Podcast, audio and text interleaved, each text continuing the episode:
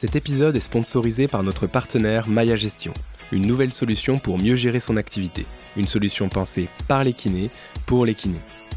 Maya Gestion propose la validation automatique des séances. Il suffit donc de déclarer les patients qui ne se sont pas présentés plutôt que de pointer chaque patient à chacune de ces séances. Maya Gestion propose également la prise de rendez-vous en ligne par le patient et la synchronisation des dossiers patients avec votre agenda. Vous pouvez ainsi y accéder partout tant que vous avez une connexion Internet sur votre ordinateur, tablette ou téléphone. Maya propose également des indicateurs ou des alertes qui vous permettent de connaître vos paiements en attente ou les séances à facturer, les impayés en gros. Bref, c'est un outil idéal pour optimiser votre temps et celui de vos patients.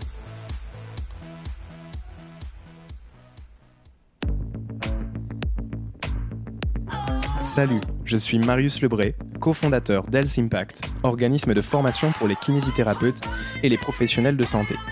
Avec Kinémania, je te propose de rencontrer des kinés ou des professionnels de santé qui ont un parcours un peu atypique et une vraie expertise. Je suis certain que mes invités vont t'inspirer et j'espère qu'ils t'apprendront énormément de choses. Bonne écoute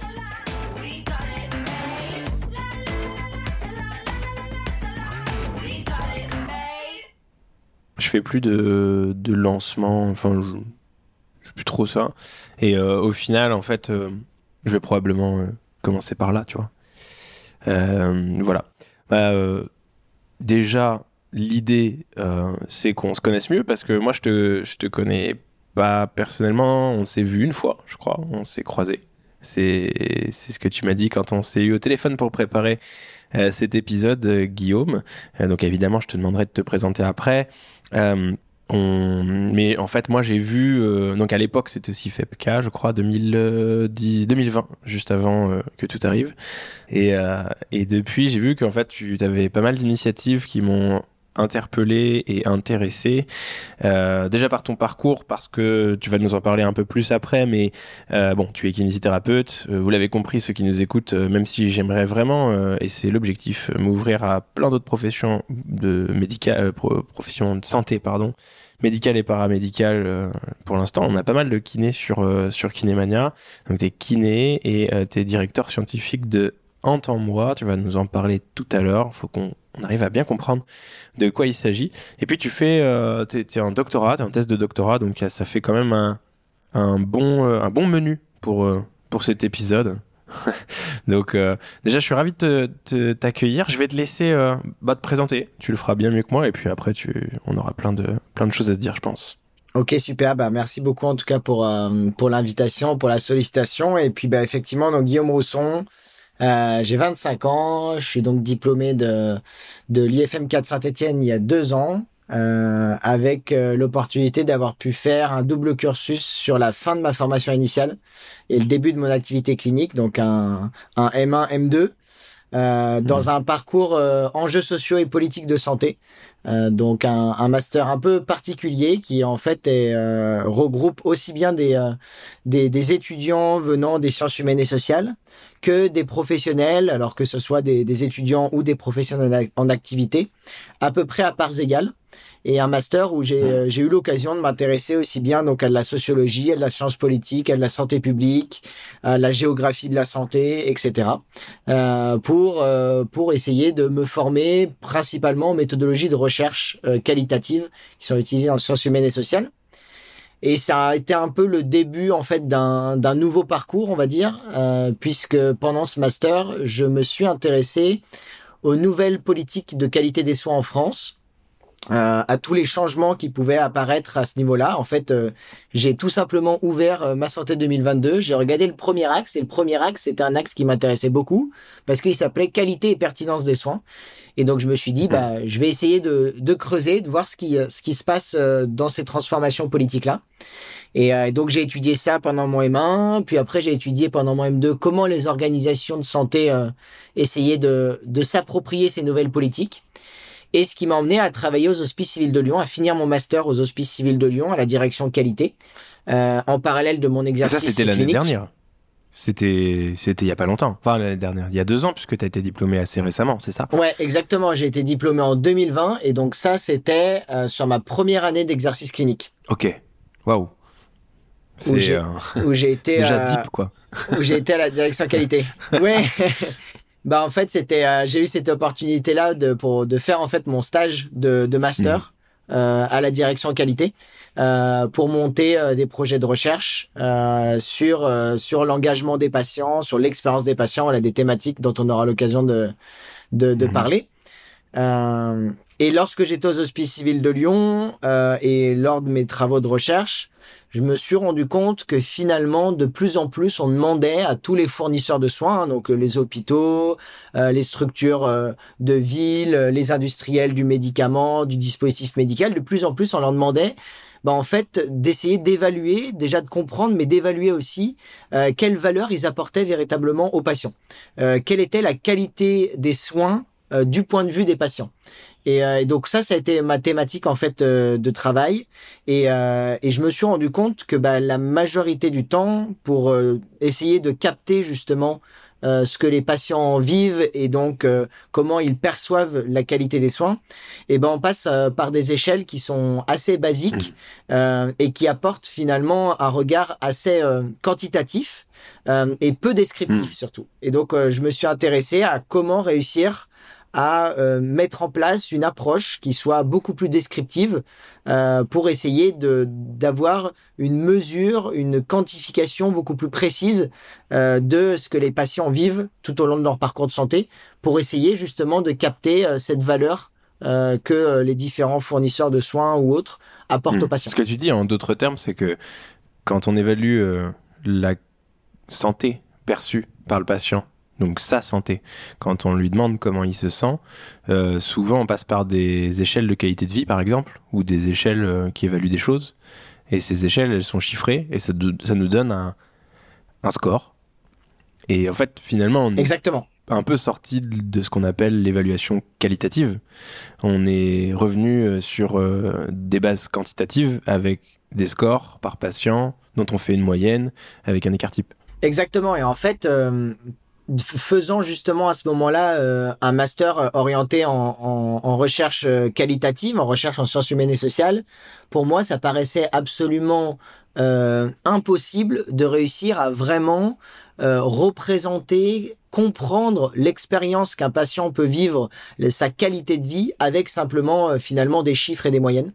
Euh, même si ces questionnaires peuvent être très bien construits, euh, avec toute une méthodologie très complexe, et je remets pas du tout en question euh, cette partie-là. Hmm. Mais en tout cas, ils pouvaient avoir des approches, on va dire, complémentaires, intéressantes à développer. Et pour terminer cette, cette petite histoire, bah, en fait, aux, aux Hospices civils de Lyon, j'ai travaillé avec le professeur Philippe Michel, et puis ensemble, on, a commencé à travailler sur euh, un questionnaire national euh, qui, euh, qui questionne justement les patients à la sortie de leur hospitalisation sur la satisfaction et l'expérience des patients. Et dans mmh. ce questionnaire, il y a à la fin deux questions ouvertes, donc un peu comme si on faisait un petit entretien avec le patient. qu'avez-vous retenu de positif de votre séjour et qu'avez-vous retenu de négatif de votre séjour? Et en fait, euh, ça faisait euh, bah, de la donnée qualitative où on s'est dit, bah, il faut qu'on arrive à, à l'analyser, il faut qu'on arrive à, à, valoriser cette donnée-là. Et, euh, et c'est partant de ce constat-là que j'ai pu, j'ai eu l'occasion de travailler, en tout cas de, de, de l'idée un, un, groupe pour un hackathon en santé. On pourra revenir sur sur cette partie-là, mais donc un, un, petit moment pendant pendant 48 heures où on se réunit entre professionnels pour pour essayer de réfléchir à un sujet. Et, euh, et à la sortie de ce hackathon qu'on a qu'on a remporté, bah, on est allé voir les établissements de santé et puis on leur a dit, bah, on sait que vous avez beaucoup de données justement qualitatives par l'intermédiaire de ces petites questions ouvertes à la fin de votre questionnaire obligatoire. Eh ben nous, on peut essayer, si vous le souhaitez, de co-construire avec vous un outil qui va permettre d'analyser automatiquement, donc avec de l'intelligence artificielle, ces données-là, ces, euh, ces mots des patients, euh, ces, ces, réponses à ces questions mhm. ouvertes, et puis d'en faire euh, des tableaux de bord pour vous mettre à disposition finalement cette analyse, vous la mettre à disposition à tous les professionnels qui ont un minimum de, de poids, qui ont un minimum de prise de décision pour modifier justement la qualité des soins. D'accord. Et ça, c'est quelque chose que que as fait dernièrement, mais est-ce que ça fait partie de ton activité de recherche purement? Alors maintenant, ça fait partie de mon activité de, de recherche, euh, mais initialement, euh, initialement, j'ai toujours travaillé sur sur ces sujets hein, dans mon master euh, mm. euh, avant, mais c'était pas directement sur justement cette analyse et cette nouvelle euh, cette nouvelle approche par par le traitement automatique du langage. Hein, donc c'est les, les, méthodes qu'on utilise d'intelligence artificielle qui qui vont permettre d'analyser ces ces mots des patients. D'accord, bah on se, on se jette tout de suite dans le sujet, finalement, et c'est très bien. Euh, on parlera peut-être de, de l'activité de, de chercheur, de doctorant que tu as un peu plus tard. Mais, Avec plaisir. Mais ça nous. Du coup, là, on, est en train de parler de ton activité à, avec Entends-moi, finalement, ce qui m'avait interpellé, dont, tu es le directeur scientifique. Dans, dans une équipe. Euh, alors, moi, je suis sur le site internet en même temps que je vous parle, et tout le monde peut le faire. Rendez-vous sur entends-moi.fr. Et donc, c'est une équipe qui est constituée de, de, professionnels de santé, patients experts, et puis ingénieurs, et, euh, et d'un board. Alors moi, ce que ce qui m'intéresse beaucoup dans l'initiative, c'est déjà cet abord euh, de l'évaluation de la qualité de de la santé ou du parcours, de l'expérience du parcours de soins ressenti par le patient avec des moyens innovants. Euh, donc on, on, en parlera un peu plus, notamment euh, dans, dans le contexte où aujourd'hui, quand on voulait évaluer ce qu'on appelait les en anglais les PROMS, patient reported outcome measures, bah, c'était via des outils de qualité de vie on, l'a évoqué tout à l'heure et je, suis persuadé comme toi que c'est c'est pas tout le temps la bonne euh, enfin c'est pas le meilleur outil euh, qu'on pourrait imaginer. C'est peut-être le meilleur qu'on a aujourd'hui parce qu'il est facilement euh, distribuable sur d'un point de vue Mm, comment dire euh, de, soins d'évaluation. Il est utilisable facilement mais c'est peut-être pas le meilleur. Et, euh, et, vous vous avez une solution tu, dont tu vas nous parler euh, tu m'as parlé d'intelligence artificielle tout à l'heure d'analyse automatique. Ça je veux vraiment comprendre comment ça fonctionne. Et je vois sur votre site que vous avez bah en moi c'est la boîte dont on parle mais il y a un outil il y a un outil qui s'appelle alors attends je vais le retrouver il s'appelle c'est ça et je pense que c'est un peu la solution sur lequel vous euh, vous, vous appuyez. C'est ça. Euh, et puis vous avez un board, un board avec euh, pas mal de, de personnes qui vous, qui, vous, qui, vous, qui vous supportent, je pense, qui vous conseillent peut-être. Alors, est-ce que déjà tu peux nous, nous, expliquer la, la, le, comment la genèse d'Entends-moi Qu'est-ce qui fait que vous vous retrouvez tous les quatre? Je vous connais pas à part toi. Hein, et, et, comment vous allez développer ça? Parce que c'est vraiment IT, quoi, finalement. C'est un, un, outil. Ouais, complètement. En fait, c'est euh, c'est une partie d'ailleurs que euh, que dont, j'essaye de de parler, euh, notamment en IFMK où j'interviens dans, dans quelques IFMK pour parler aussi un peu de de, de la vie post DE. C'est comme ça que je, je nomme mhm. ce, cette intervention pour aussi un peu ouvrir les bah, les possibilités parce que quand on est professionnel de santé, finalement, il y en a un, un, un bon paquet des possibilités, euh, et pas que clinique, euh, même si ça reste le, le cœur de ce qu'on apprend et le cœur de notre métier. Euh, et donc, effectivement, moi, l'entrepreneuriat, le fait de créer une entreprise, euh, c'est quelque chose qui m'a toujours fait envie. Euh, et c'était aussi pour ça que la kinésithérapie me faisait envie, hein, parce que c'est finalement, on crée une entreprise individuelle, voire, collective selon le format. Et donc ça m'a toujours fait envie et donc j'ai effectivement candidaté à ce hackathon où l'objectif d'un hackathon, hein, c'est effectivement de réfléchir pendant 48 heures de manière pluriprofessionnelle à un projet qui peut, bah, si ça, si on a des bons retours, si ça peut intéresser des personnes, qui peut peut-être se transformer dans un projet entrepreneurial euh, mmh. euh, qui aura vocation à, à, se transformer en entreprise. Et c'est ce qui s'est passé dans notre cas. Hein. Moi, j'ai, euh, j'avais préparé donc ce projet, j'avais candidaté, j'avais communiqué sur ce projet pour recruter un certain nombre de personnes, dont deux personnes qui, avec qui j'ai, j'ai cofondé l'entreprise. et donc, on a fait ce hackathon. Au début, on était 11. Euh, on a travaillé sur ce projet. Alors, c'était pas exactement ce projet-là, mais c'était c'était dans, dans ces lignes-là au début. Hmm. Et puis, bah, notre euh, la personne qui est devenue après notre directeur général, qui lui avait déjà euh, euh, créé plusieurs entreprises, qui lui avait déjà était déjà dans le monde de l'entrepreneuriat depuis depuis plusieurs années, qui s'appelle Guillaume aussi, Guillaume Bézi, mhm. qui est docteur en pharmacie, donc qui est l'autre professionnel de, de la bande, l'autre professionnel de santé. Et donc en fait, lui, bah, il m'a dit dès le début, euh, ok Guillaume, je veux bien faire le hackathon avec toi, mais par contre, euh, bah, si ça marche, euh, derrière, on crée une boîte. Et, et moi, j'ai dit, bah go, allez, c'est parti. De toute façon, moi, j'avais j'avais à peine 24 ans et donc j'étais prêt à, à, tout pour pour réussir à avoir une aventure qui me qui me stimule à fond. Hyper, et, hyper inspirant déjà bah, le, le, début, c'est cool. ouais, bah c'est vraiment le. c'est genre t'es à 24 ans, tu sors de là parce que tu venais d'être diplômé et tu te dis vas-y go, j'y vais quoi. Ouais bah. c'est. Puis il faut pitcher, tu vois, faut pitcher ton idée aussi, tu vois, c'est un autre monde, on ne connaît pas. Hein. Je dis ça parce que nous on connaît pas du tout ce monde-là. Enfin, euh, c'est le monde de. T'as pas fait d'école de commerce Non, non, c'est certain. Et en fait, je pense que j'en discutais encore hier avec euh, avec d'autres professionnels de santé qui qui ont entrepris aussi. Euh, je pense qu'il y a un certain nombre de de compétences en fait euh, un peu transversales, socles qu'a un professionnel de santé et qui sont des compétences euh, finalement d'entrepreneur. Euh, le fait de savoir écouter, le fait de savoir reconnaître des besoins, euh, le fait de savoir faire un diagnostic. Alors il peut être clinique, mais il peut être autre. le fait de réussir quand même à, à, avoir assez de confiance pour proposer des choses, pour motiver des patients, pour éduquer hmm. des personnes. En fait, ça c'est c'est exactement d'être responsable. D'être responsable. Complètement.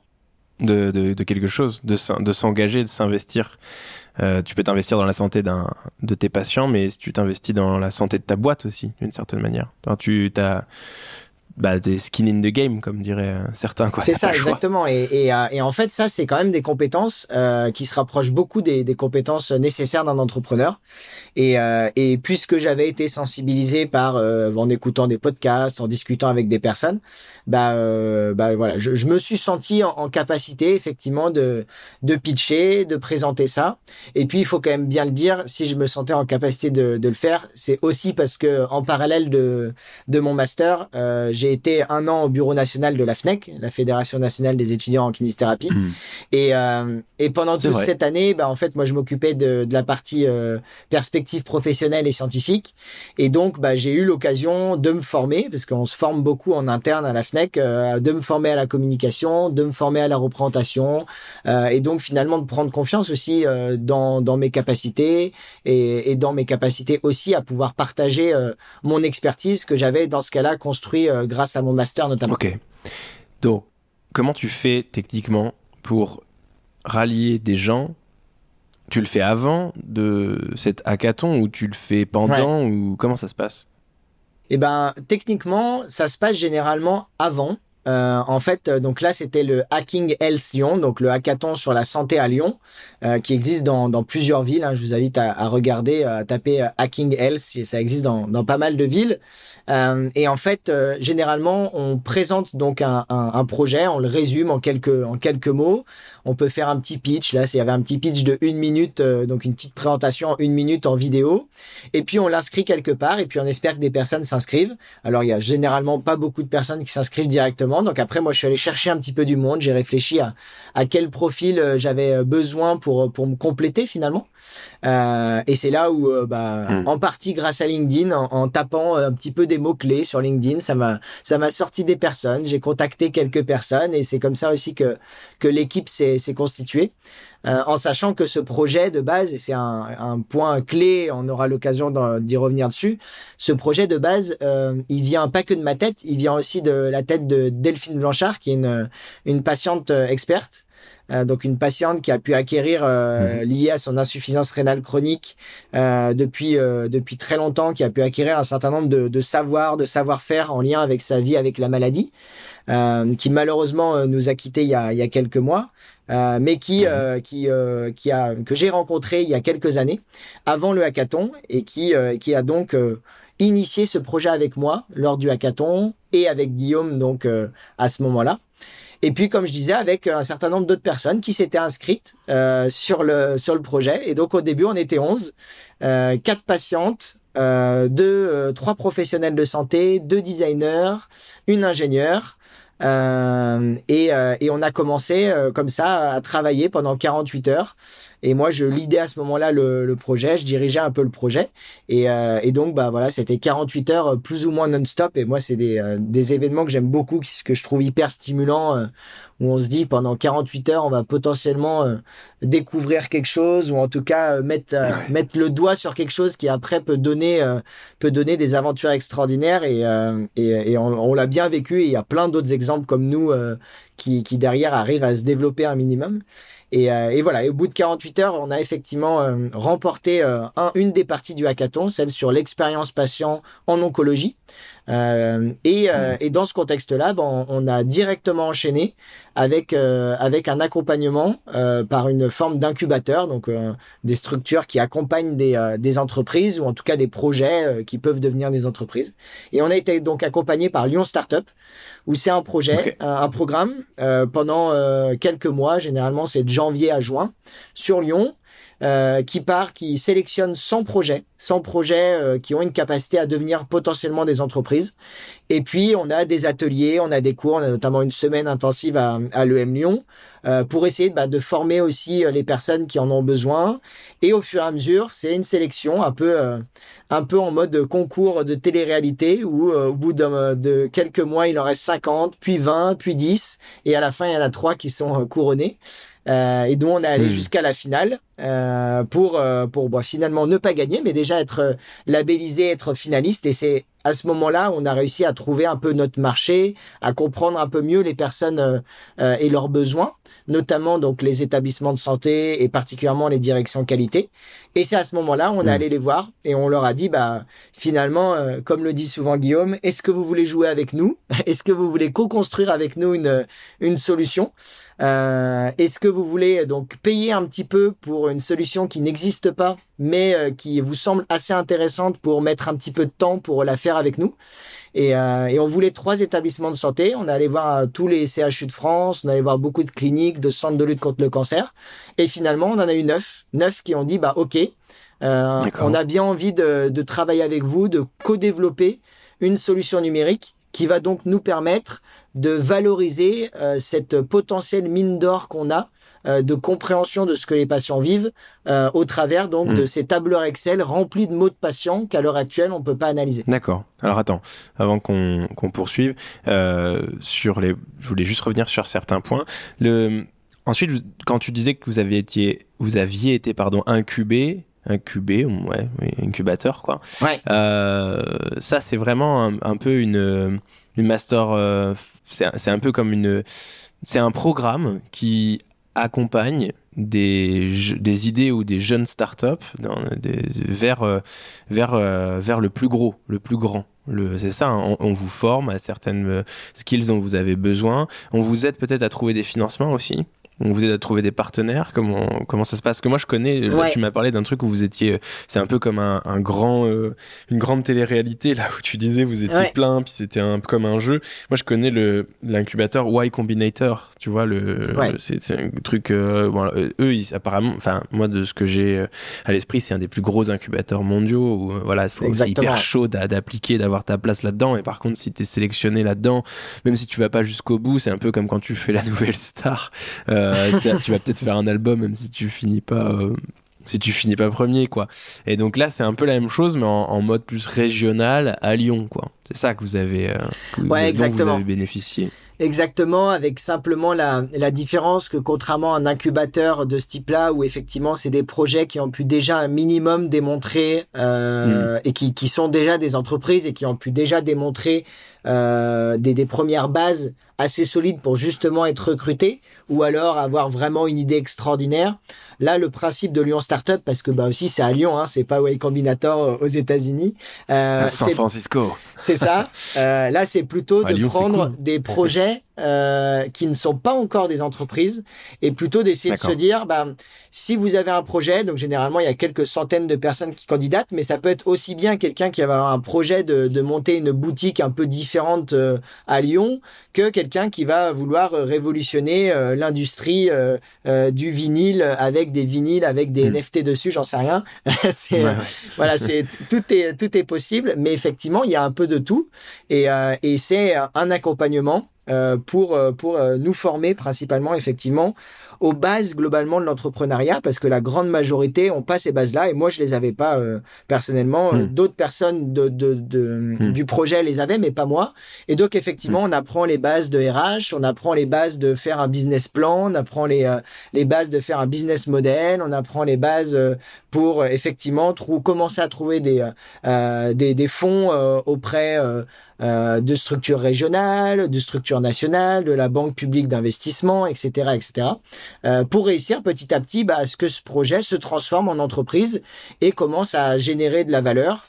Euh, commence à potentiellement recruter des stagiaires, recruter des employés, et donc commence à générer de la valeur économique sur le territoire. C'est ça, bien sûr, l'objectif hein, du programme qui est donc un Bien programme public euh, Lyon Startup et qui correspond, si je ne dis pas de bêtises, à un programme donc public gratuit qui correspond à un investissement d'un peu plus de 20 000 euros par candidat euh, chaque année. Donc c'est quand même quelque chose d'assez euh, Hmm. voilà, en équivalent effectivement, C'est non négligeable, oui.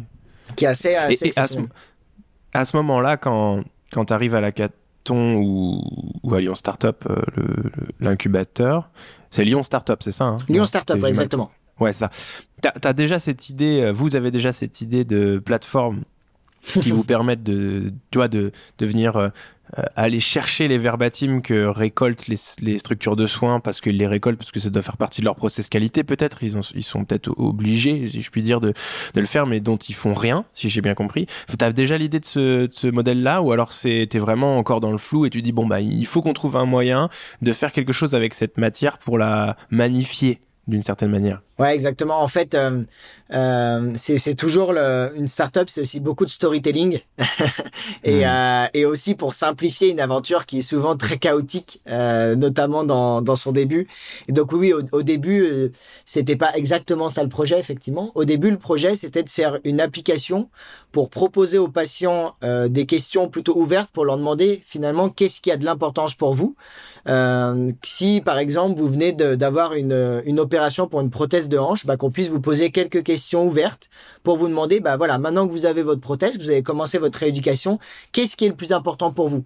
Euh, Et ben peut-être que la personne va nous dire que ce qui est le plus important pour elle, c'est de pouvoir continuer à monter euh, ses escaliers, ces trois étages, parce que bah, à l'heure actuelle elle ne le peut pas et que ça lui empêche de peut-être aller voir sa petite fille euh, ou de peut-être euh, euh, faire l'activité qui, qui lui plaisait Mm. Euh, et de pouvoir donc euh, faire finalement ce travail un peu d'introspection, de savoir déjà qu'est-ce qui est important pour moi, de, de, de l'écrire et surtout bien sûr de pouvoir le partager si on le souhaite à ses professionnels euh, pour bah, pour que les professionnels puissent prendre en compte ces éléments-là pour personnaliser leurs soins. Un peu comme on peut le faire pendant une anamnèse et demander à un patient euh, ce qui est important pour lui quand on lui demande ses objectifs. Euh, Mm. Mais de le faire à, à plus large échelle. Et en fait, quand on allait voir les établissements et qu'on leur a présenté ça, ils nous ont dit génial. Mais bon, ça c'est peut-être le futur. Nous, en tout cas, le présent, c'est qu'on a déjà des données et que Ouais. on a déjà des données qui peuvent être intéressantes, qui sont peut-être pas des données aussi précises que ce que vous vouliez euh, recueillir, mais qui ont au moins euh, la, la chance d'être ici et surtout d'être dans des volumes qui sont assez importants, puisque en Mm. fait, quand on a réussi petit à petit à, à, à convaincre euh, ces neuf établissements, c'est finalement un peu plus de 100 000 retours de patients qu'on a réussi à centraliser euh, pour commencer à faire notre travail euh, d'analyse. Donc, euh, donc beaucoup beaucoup de retours, ce qu'on n'aurait jamais pu réussir à faire euh, aussi rapidement si on avait lancé notre propre solution de de recueil. Mais ça n'a pas été compliqué sur le plan euh, légal par rapport aux, aux données de santé, aux données. Alors je sais pas si c'est des données de santé directement, mais du moins c'est des données personnelles. Euh, le fait que bah, ces données étaient, étaient euh, récupérées, collectées par des établissements de santé auprès de leurs patients et qu'elles vous soient ensuite transférées. Comment euh, comment ça a été euh, perçu? Comment t'as géré ça, ça Ça a dû, j'imagine, être à un moment un sujet. Bien sûr, ça a été clairement un sujet. On est d'ailleurs accompagné par euh, par une avocate euh, spécialisée sur euh, sur le traitement des données de, santé pour pour ça depuis le début, pour pour contractualiser avec des établissements. Dans notre situation, ça n'a pas été très compliqué pour deux raisons principalement. La première, c'est que toi-même tu le disais, en fait, ces données, on ne sait pas vraiment si c'est exactement des données de santé. Par définition, c'est des réponses de patients à des questions ouvertes, mais à des questions Hmm. ouvertes qui sont très larges, donc en fait, on ne sait pas ce qu'il y a dedans. Euh, à part en allant euh, les regarder, on ne sait pas ce qu'il y a dedans. Euh, mais théoriquement, il y a effectivement potentiellement des données de santé. Euh, et, et, et, donc, c'est pour ça que nous, c'est la première partie de la réponse. Dès le début, on s'est dit, ben, puisqu'on pense qu'il y a potentiellement des données de santé, on va se mettre dans une configuration technique et juridique qui nous permet mmh. de traiter justement des données de santé. Et donc ça, il y a un certain nombre de d'éléments qui sont euh, qui sont à, à, connaître pour ça.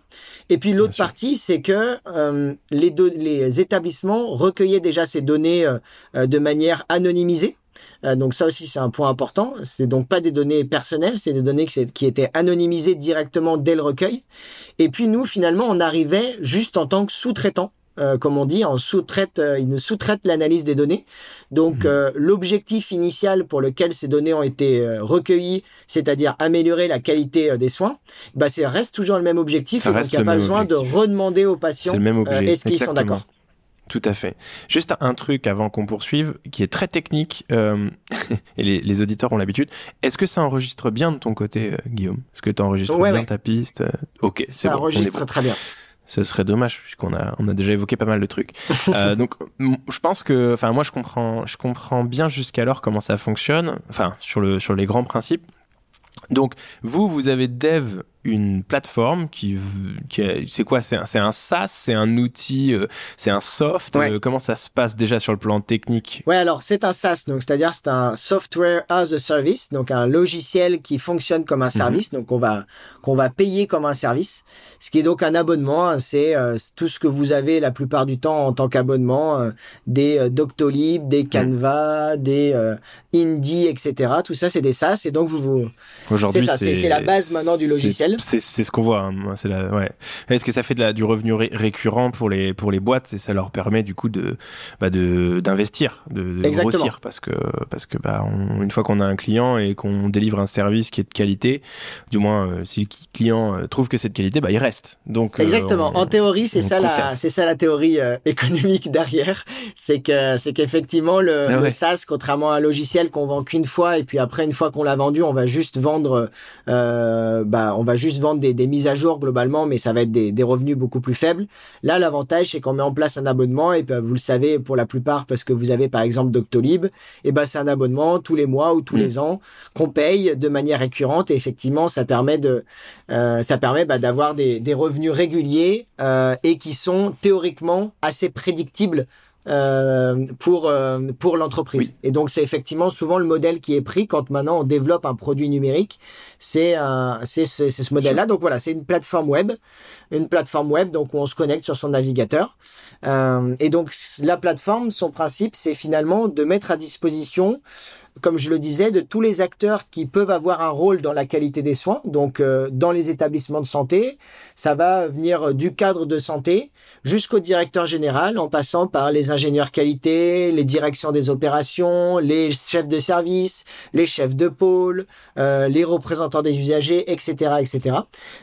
Tous ces professionnels mhm. qui ont euh, d'une manière ou d'une autre, par rapport aux décisions qu'ils vont prendre, euh, avoir un impact et, euh, sur l'expérience des patients, mais surtout, euh, et sur la qualité des soins plus largement, mais surtout qui ont dans leur mission une partie qui est de pouvoir justement améliorer cette qualité des soins. Je dis ça parce qu'un professionnel de terrain, bien sûr que lui, c'est le premier à avoir un impact sur l'expérience des patients. En revanche, ça fait pas obligatoirement partie de ses missions premières d'améliorer la qualité des soins. Ça va être plutôt être justement les fonctions support euh, euh, qui, qui, vont avoir ce, ce rôle-là.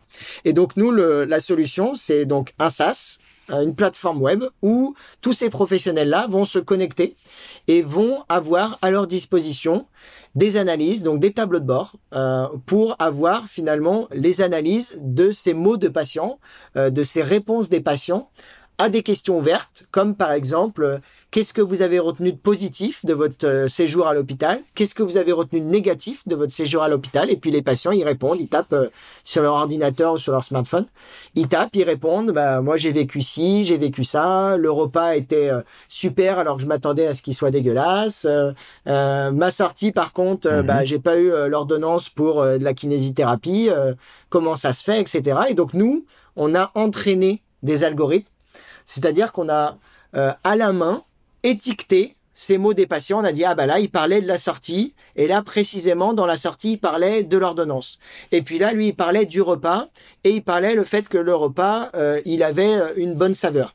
Et comme ça ça nous a permis petit à mmh. petit de créer une grande grande grille d'analyse euh, et de surtout réussir en faisant ce travail manuel de catégorisation d'un peu plus de 50 000 verbatim patients, c'est-à-dire un peu plus de 50 000 paragraphes de patients, ça nous a permis d'entraîner des algorithmes à faire ce travail euh, eux-mêmes, donc les algorithmes à l'heure actuelle, sont capables eux-mêmes de mettre dans les bonnes boîtes, de mettre dans les bonnes euh, dans les bonnes cases euh, les différents verbatims des patients, non pas en comptant les mots, mais en essayant de comprendre le contexte de la phrase et de se dire ah bah oui attends là il parle du repas, il parle que c'est bon, ok alors ça parle sûrement de la saveur dans le repas. Et donc ça donne comme ça des prédictions pour mmh. mettre les verbatims des patients dans des catégories et c'est ça après qu'on représente sous la forme de tableau de bord euh, pour les professionnels. D'accord. Alors, il y a, y a, une. Si j'ai bien compris, les, les, données que vous avez utilisées via vos premiers partenaires, donc les, les, les données dites de tableur Excel parce qu'on on imagine des quantités de lignes avec des paragraphes euh, euh, qui ont été recopiés, peut-être, je sais pas, parce que comment ils faisaient à l'époque, avant, imagine une structure qui utilise votre outil actuellement, avant, ils collectaient des données comme ça, des verbatim, des, des, des questionnaires de satisfaction, on peut appeler ça comme ça, même si c'est très réducteur, mais enfin voilà, ils faisaient comment? C'était, euh, il y avait une petite boîte. Tu sais, les petites boîtes, donnez-nous votre avis anonymement, c'est quoi? Comment ça se passait? Alors oui, bah il y en a encore qui utilisent ces boîtes, hein, euh, qui utilisent donc des questionnaires que nous on appelle papier crayon, donc euh, où effectivement on répond et puis on le dépose dans une petite boîte. Euh, nous, quand on est arrivé auprès des établissements de santé, ceux qu'on a contactés en priorité, c'était ceux qui avaient effectivement l'obligation d'envoyer à leurs patients un questionnaire mmh. numérique. Donc en fait, c'est la haute autorité de santé qui a créé un questionnaire en 2016 qui s'appelle ISATIS qui est un questionnaire qui a une soixantaine mhm. de questions fermées et à la fin deux petites questions ouvertes, celles que je vous ai dit, retenue de positif, retenue de mhm. négatif. Positif et négatif. Voilà. Et ce questionnaire, euh, la haute autorité de santé a petit à petit demandé à un certain nombre euh, de types de parcours de santé euh, ils leur ont demandé de récupérer à chaque fois les mails de, des patients qui passent dans ces parcours et euh, de l'envoyer globalement, pour faire simple, à la haute autorité de santé, qui eux derrière envoient le questionnaire aux patients par donc euh, par mail euh, pour pour que les patients puissent répondre à ce questionnaire et puis la haute autorité de santé renvoie mmh. après ces données aux établissements ah ouais, donc il y avait un aller-retour entre HAS euh, et euh, la structure de soins, l'établissement. C'était pas l'établissement qui directement euh, contactait le patient, parce que c'est c'est c'est du travail. Enfin, je veux dire, c'est une il y a des boîtes qui font ça d'ailleurs. Exactement. Et, en fait, les établissements le font aussi, hein, parce qu'il faut bien se rendre compte que les établissements, ils ont encore pour une bonne partie justement, en plus de ça, des questionnaires internes, euh, donc des questionnaires hmm. qui peuvent être encore une fois en papier ou même en numérique, mais ils vont comme ça mettre leurs propres questions, leurs propres questionnaires, puisque là c'est le questionnaire de la haute autorité de santé, donc euh, qui euh, ne peut être plus ou moins correspondant à ce qu'ils avaient envie eux de, de demander aux patients. D'accord. Et donc ces données-là, vous les récupérez pour entraîner vos algorithmes. Moi, de ce que je comprends dans, la, dans, dans, dans, la. Exactement. On est on est parti effectivement avec 100 000 verbatim, un peu plus de 100 000 euh, verbatim de patients, donc 100 000 réponses de patients. Et sur ces 100 000, nous, on en a catégorisé à la main un peu plus de 50 000. Pour après euh, essayer de voir est-ce que sur les 50 000 suivants, bah, on arrivait à, à avoir des taux de prédiction, des niveaux de prédiction qui étaient assez élevés pour commencer à, à, à, dire aux établissements bon bah voilà maintenant on peut commencer à, hmm. à les mettre dans des tableaux de bord hmm. et l'étape qui a été surtout très importante c'est que tout ce que je vous dis là bah en fait tout ça on l'a fait avec les établissements c'est-à-dire que dans chaque établissement il y avait une dizaine de professionnels de santé donc tous les professionnels dont je vous ai parlé mais aussi de représentants des usagers et de patients partenaires euh, avec lesquels, donc à chaque fois une dizaine dans chaque établissement, avec lesquels on a fait deux euh, grands ateliers de, de, de qu'on dit de co-développement, euh, donc des ateliers où pendant le premier on leur a présenté justement euh, ce qu'on avait trouvé dans les verbatim et puis on a ajusté un petit peu les catégories avec eux. Mhm. Et puis dans le deuxième, on leur a présenté ce que nous on avait envisagé comme tableau de bord et puis on a à partir de là euh, amélioré ces tableaux de bord pour que ça corresponde à ce que eux avaient envie d'utiliser et ce qu'ils utilisent maintenant depuis quelques mois. D'accord. Aujourd'hui, la solution, qui en est l'usager directement? Est-ce que tu t'as parlé des professionnels de santé, des gens des, opérations, des, responsables qualité? Bon, donc là, on parle des professionnels euh, qui vont pouvoir avoir accès à de la donnée qui est euh, traitée, classée, rangée et qui que tu peux consulter en fait. Donc en fait, c'est ils peuvent avoir accès aux résultats si, si je fais la trans la, tu vois, la translation mais, avec, euh, mais aussi aux, mais aussi aux, données directement brutes, puisqu'en fait, nous, c'est tout l'objectif, c'est que chaque résultat est directement associé à la donnée brute, puisque finalement, le plus important, c'est surtout que ça leur permette de ne pas lire les milliers mhm. euh, de, de, réponses des patients, mais d'aller lire, bien sûr, les réponses, mais celles qui sont bah, les plus intéressantes par rapport à ce qu'ils ont envie de faire. D'accord. Euh, mais, mais toujours de aller se connecter à vraiment ce que les patients disent dans leurs mots, parce que c'est ça qui finalement permet de faire un diagnostic précis, permet de comprendre vraiment ce que le patient a vécu, et surtout permet de vraiment se rendre compte de son point de vue euh, ce qu'il a pu vivre hmm. tout au long de son parcours. D'accord. Donc euh, on reviendra là-dessus juste après, parce que j'ai une question. Mais du côté euh, patient, est-ce que le système actuellement, il fonctionne toujours vers un euh, sur le sur le, le, système que tu as évoqué juste avant, à savoir le patient est contacté par la HAS pour l'établissement de santé, remplit le questionnaire, ça repart à l'établissement de santé qui vient sur comment dire ré, réimplémenter les données à l'intérieur du du verbatim.care ou alors est-ce que le patient peut remplir maintenant via verbatim.care son questionnaire? Bah, c'est une très bonne ou question. Est-ce que c'est un dev qui est, qui, qui est envisagé ou dans, dans, le futur? C'est une très bonne question parce que c'est effectivement euh, ce qu'on a fait. c'est effectivement ce qu'on a fait, c'est que bah, vous êtes peut-être euh, dans une structure, en cabinet, en SSR ou ailleurs, et vous vous dites bah en fait euh, moi j'ai pas ce ISATIS, j'ai pas la HAS qui qui fait ça. Et, et donc bah quand on a commencé à contacter d'autres établissements et qui nous ont dit que eux ils avaient pas ISATIS, et ben on a commencé à se dire bah est-ce que finalement nous on pourrait pas euh, faire notre propre solution qui euh, bah, permet de mettre à disposition aux établissements des questionnaires euh, numériques pour commencer eux aussi à commencer à, générer finalement ce type de données là hyper intéressantes pour comprendre ce que les patients vivent et donc c'est ce qu'on a développé là en début d'année de cette année et qu'on commence à, vendre en plus aux établissements qui donc eux n'ont pas encore de, de données par exemple aux maisons de santé pluriprofessionnelles, aux MSP, puisque les MSP, eux, mmh. n'ont pas la HS qui leur fait euh, ce travail-là. Euh, et donc, bah, mhm. eux, on leur vend euh, tout le package complet, c'est-à-dire une solution pour recueillir les données, l'analyse de ces données, et puis les tableaux de bord mis à disposition des coordonnateurs et des professionnels de la maison de santé, ou du SSR, ou de l'EHPAD, ou de l'établissement de psychiatrie, ou de la, du fournisseur de télémédecine, etc. etc. D'accord. Donc aujourd'hui, c'est une interface, il y a une interface dédiée aux patients et une interface dédiée Exactement. professionnel. Deux, euh, Exactement. si je, si je comprends bien. Comment, c'est exactement comment ça, quel est l'objet final d'un outil qui, qui va être intégré dans les process d'un établissement?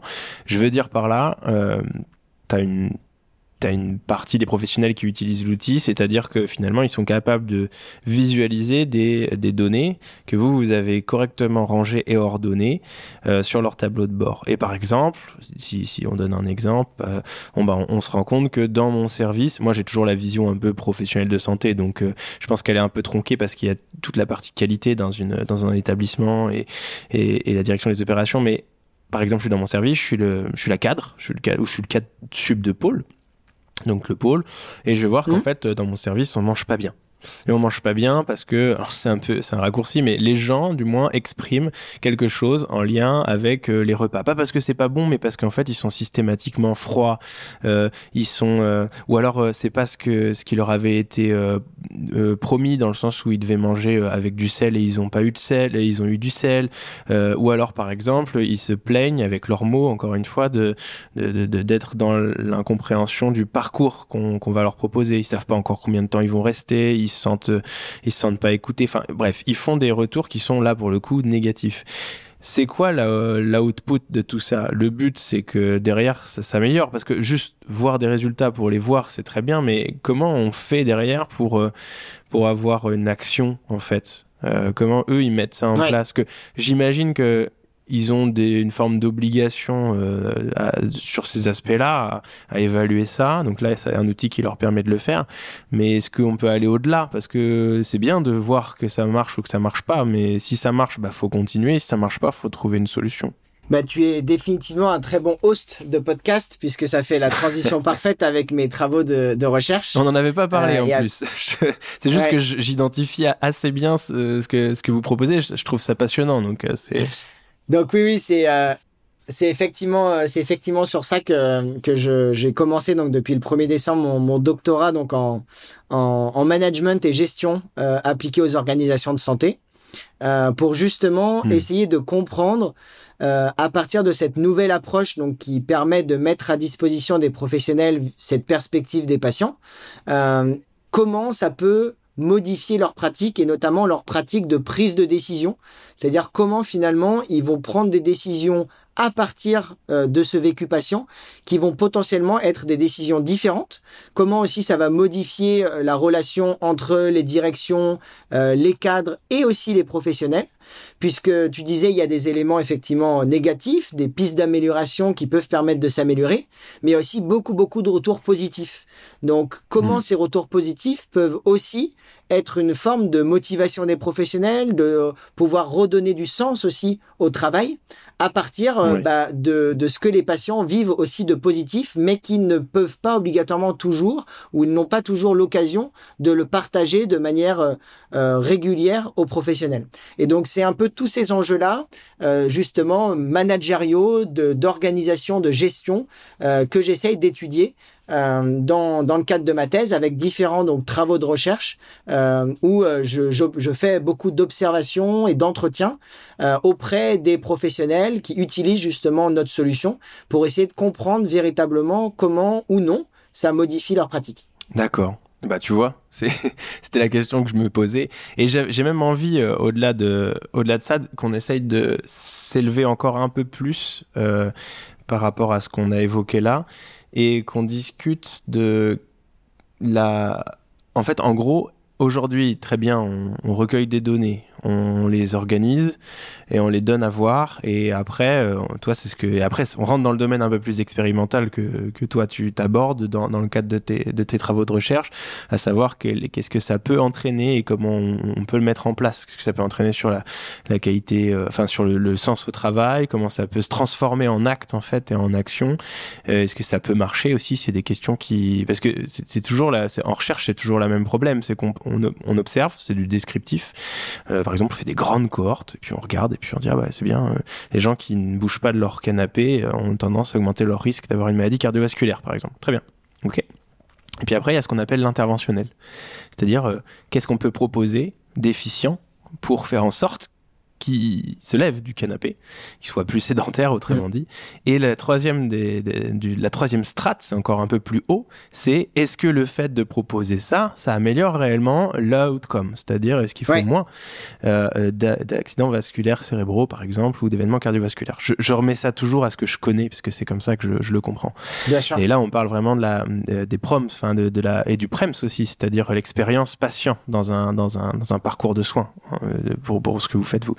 Est-ce qu'un jour, on pourrait pas imaginer, est-ce que c'est dans les tuyaux, que la tarification euh, le fait que les, payeurs, c'est-à-dire que l'assurance maladie chez nous, enfin la, commune, via la communauté, puisque enfin via via, le collectif, qui euh, finance les soins, pourrait euh, financer les soins au moins en partie. Je pense, je dis au moins en partie parce que je pense que ça a un sens de pas dire tout entièrement, parce que je pense que c'est important d'avoir d'autres marqueurs, mais au moins en partie financer euh, les établissements de santé sur ce genre de critères qui sont euh, pour moi primordiels. Pour un patient. Oui, c'est euh, c'est effectivement quelque chose qui se développe de plus en plus, beaucoup à l'international, mais aussi de plus en plus en France, avec des financements donc qu'on dit à la performance ou à la qualité.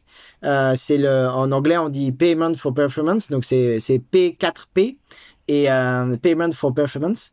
Et, euh, et dans ce contexte-là, euh, il y a effectivement déjà à l'heure actuelle en France, pour un certain nombre de parcours de santé, l'incitation financière à l'amélioration de la qualité, l'IFAC, euh, qui représente, euh, qui va représenter dans les dans les futures années, puisque c'est c'est un budget qui qui euh, qui croît de manière assez exponentielle, qui va représenter un peu plus de 1 milliard d'euros par an. Alors c'est c'est c'est pas c'est quand même pas négligeable par rapport au, au, système de santé. Hmm. et ce milliard d'euros, il est effectivement basé sur un certain nombre d'indicateurs, dont des indicateurs principalement d'expérience et de satisfaction patient, euh, qui sont donc euh, bah, des indicateurs sur lesquels nous, par euh, bah, ce qu'on met en place et par euh, euh les, la modification de, des pratiques des professionnels que, que j'étudie justement, euh, bah, cette modification a un impact sur la satisfaction et l'expérience des patients et donc permet d'augmenter finalement cette incitation financière pour les établissements qui, qui se lancent dans cette démarche-là. Alors bien sûr, ça hmm. c'est une hypothèse, on va dire, parce que pour l'instant on n'en est pas encore là, mais c'est en tout cas notre vision et c'est ce qu'on présente aux établissements et aux investisseurs.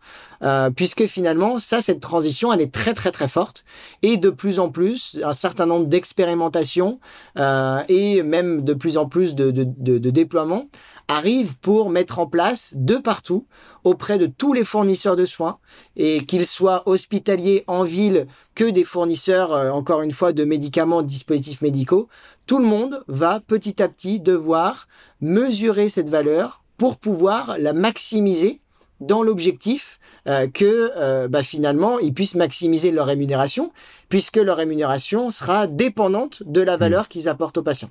Et donc j'utilise le terme valeur puisque c'est ce qui a été défini dans le modèle de value-based healthcare, donc les systèmes de mm. santé basés sur la valeur. Exact. C'est euh, le nouveau, euh, même s'il n'est pas vraiment nouveau, mais euh, c'est quelque chose qui revient de plus en plus. Et ça, tu me dis que ça prend une, direction vers le passage au je, sais pas si on peut dire ça, mais dans le droit commun. En gros, un jour, tu dis que euh, ce genre de façon de financer les actions de santé, euh, que ça soit du côté des soignants, enfin des établissements de soins publics, privés, mais aussi des industriels de la santé, des pharmaceutiques, vont faire, va faire partie d'une partie de l'enveloppe qui, qui, qui sera, euh, qui sera octroyée. Ça sera un truc qui va se passer. C'est ça que tu dis. Ou alors c'est vraiment à l'état pilote et on, y, on en parle et on verra dans 30 ans. C'est, non, c'est, c'est vraiment euh, plus concret que ça. Non, c'est plus concret que ça et c'est même la base en fait de ce que moi j'ai étudié pendant mon master 1 et mon master 2 pendant mes travaux de recherche, euh, justement de comment cette cette valeur en santé commençait à devenir un vrai sujet en France et comment les expérimentations commençaient à prendre de l'ampleur. Euh, en France, par exemple, euh, il y a à l'heure actuelle une expérimentation dans le cadre de ce qu'on appelle les articles 51, donc des expérimentations notamment sur, le, mm. sur des, des, innovations en termes de financement, justement, des, des professionnels. Mm-hmm. À l'heure actuelle, plusieurs dizaines euh, de, de parcours de, ah, de, de, de, de, cliniques notamment, plusieurs dizaines de cliniques chirurgicales euh, ont hmm. euh, et, d'autres acteurs de la chirurgie ambulatoire ont pour euh, trois parcours de chirurgie comme la chirurgie de prothèse de genou et de prothèse de hanche ont ont testé, sont en train de tester avec avec pas mal de résultats assez intéressants qui qui commencent à arriver, commencent à tester justement un financement qui est basé sur un financement qu'on dit un, paiement à l'épisode euh, à, l'épisode de soins et donc qui permet finalement d'englober euh, tout ce qui va se passer pendant euh, cette cette chirurgie pour réussir à rémunérer non pas que l'acte mais à rémunérer aussi tout ce qui va autour de l'acte dont bah, la qualité de vie du patient son expérience pendant la chirurgie etc etc et tous ces éléments forment finalement une série d'indicateurs euh, qui sont représentés dans un financement à la qualité. Et donc, ça veut dire que ces professionnels, pendant cette expérimentation-là, n'ont plus que euh, un paiement à l'acte, mais ont aussi un paiement à la qualité ou à la valeur, selon comment on l'appelle. Et ça prend tellement de l'ampleur que c'est même euh, Emmanuel Macron en personne qui, pendant ses vœux aux professionnels de santé en début d'année, a annoncé ça, mhm. euh, qui était la prochaine grande transformation du système de santé vers une modification du paiement pour prendre en compte des objectifs de santé publique et notamment euh, le fait d'avoir euh, un financement basé sur la qualité.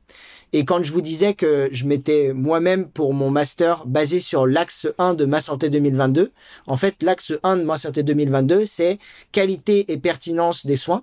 Euh, et dans cette, euh, cet axe-là, ce qui était donc marqué hein, avant 2018, c'était justement de passer à un financement basé sur la valeur apportée aux patients. Ok, donc c'est puissant en fait. C'est un truc qui, euh, c'est, on, on parle d'une transition. On est en train de transitionner vers un système. Euh, oui, c'est une réforme euh, assez euh, assez profonde du, du financement sur tous les plans. Exactement, et, j'utilise j'utilise d'ailleurs souvent effectivement moi aussi le terme profond dans le sens où c'est quelque chose un peu souterrain. C'est du financement, c'est c'est un peu complexe, ça intéresse non plus. C'est un peu abstrait. Alors ça c'est ça, c'est très abstrait. Ça intéresse tout le monde parce que c'est l'argent, mhm. mais en même temps c'est quand même quelque chose de de, de très difficile à, à envisager. Euh, et donc, euh, donc on en entend très peu parler, alors que c'est sûrement une des transitions qui aura le plus d'impact euh, à l'avenir sur sur les pratiques, puisque les pratiques vont obligatoirement devoir se modifier pour essayer justement d'apporter le plus de valeur possible, et c'est bien tout l'objectif dans dans ce contexte-là. Et pour vous donner un autre exemple, maintenant les structures d'exercice coordonné comme les mmh. maisons de santé ont dans leur accord conventionnel, dans leur ACI, euh, ont euh, dans leur ACI un certain nombre d'indicateurs optionnels pour l'instant, mais qui petit à petit risqueront de devenir obligatoires mmh. comme les autres ont dans ces indicateurs optionnels euh, le, deux choses, le fait d'impliquer les patients, donc le fait de justement s'intéresser à ce que les patients vivent et de les impliquer dans leurs décisions, et de se lancer dans une démarche d'amélioration continue de leur qualité.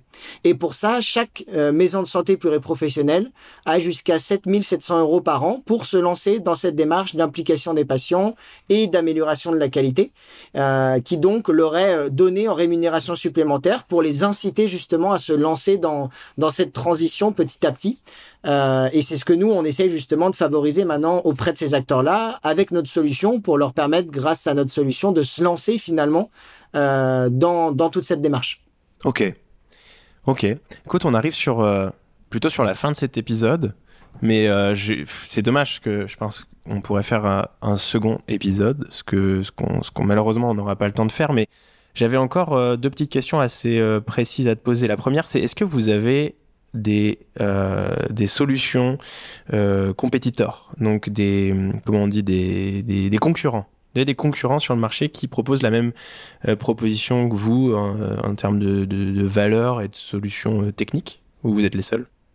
Ouais, en France. alors heureusement il y a des concurrents parce que dans, dans le monde de l'entrepreneuriat on est on est content quand il y a des concurrents ça peut paraître un peu antinomique non, mais, parce que tu as raison, s'il n'y a pas de concurrence, ça veut dire deux. Ouais, c'est ça. C'est que soit tu es vraiment le. Bon, tu vas. Tu as, une idée de génie et en fait, euh, là, c'est tu vas partir, euh, tu vas te faire stratosphériser et c'est fou. Soit tu es en train de faire n'importe quoi parce que personne n'y a pensé, parce que c'était une connerie. Exactement. Donc vous avez des concurrents et ça, c'est une bonne chose. On a des concurrents avec euh, la différence qui fait que qu'on a une particularité, comme eux ont la leur, hein, que on est exclusivement dédié au secteur de la santé euh, comme tu le disais, on a cofondé l'entreprise euh, en partenariat patient professionnel de santé et avec un ingénieur, bien sûr, pour la partie technologique. Mais on a cofondé l'entreprise euh, dans ce partenariat-là, ce qui fait que notre objectif, c'est justement d'apporter le plus de valeur possible aux patients en modifiant, en accompagnant les structures à modifier leurs pratiques pour apporter cette valeur. Et donc, on se dédie qu'à ça et on vient de là et euh, on a toute l'expertise pour euh, l'apporter au monde de la santé. Alors, tous nos concurrents sont des concurrents euh, généralistes, on va dire, qui peuvent faire aussi bien hmm. de l'automobile, des banques, des assurances hmm. que des structures de santé. Est-ce que vous travaillez aussi avec des industriels de la santé ou des groupes pharmaceutiques qui vont devoir intégrer les, ces transitions dans le futur? Oui, on a annoncé hier matin notre première, euh, notre premier euh, euh, format de, baromètre patient avec mhm. l'association nationale de défense des patients atteints de polyarthrite rhumatoïde, l'ANDAR, qui donc est une association qui a, décidé de de mettre en place un baromètre pour essayer de comprendre plus précisément quel est le parcours des patients atteints de polyarthrite rhumatoïde euh, et des patientes également. Euh, et dans ce contexte-là, on a monté un, un, un, format où nous, on, est on leur apporte finalement notre expertise justement avec nos méthodologies pour capter cette expérience, pour l'analyser et pour la retranscrire dans des formats qui sont euh, utiles. Euh, mais c'est une association et comme beaucoup d'associations de patients, bah, ils n'ont pas obligatoirement les moyens de le faire. Et donc pour ça, pour mmh. réussir à lancer ce projet-là, euh, ils ont été soutenus par euh, l'industriel Galapagos qui, qui travaille dans la polyarthrite mmh. rhumatoïde notamment, qui est une biotechnologie.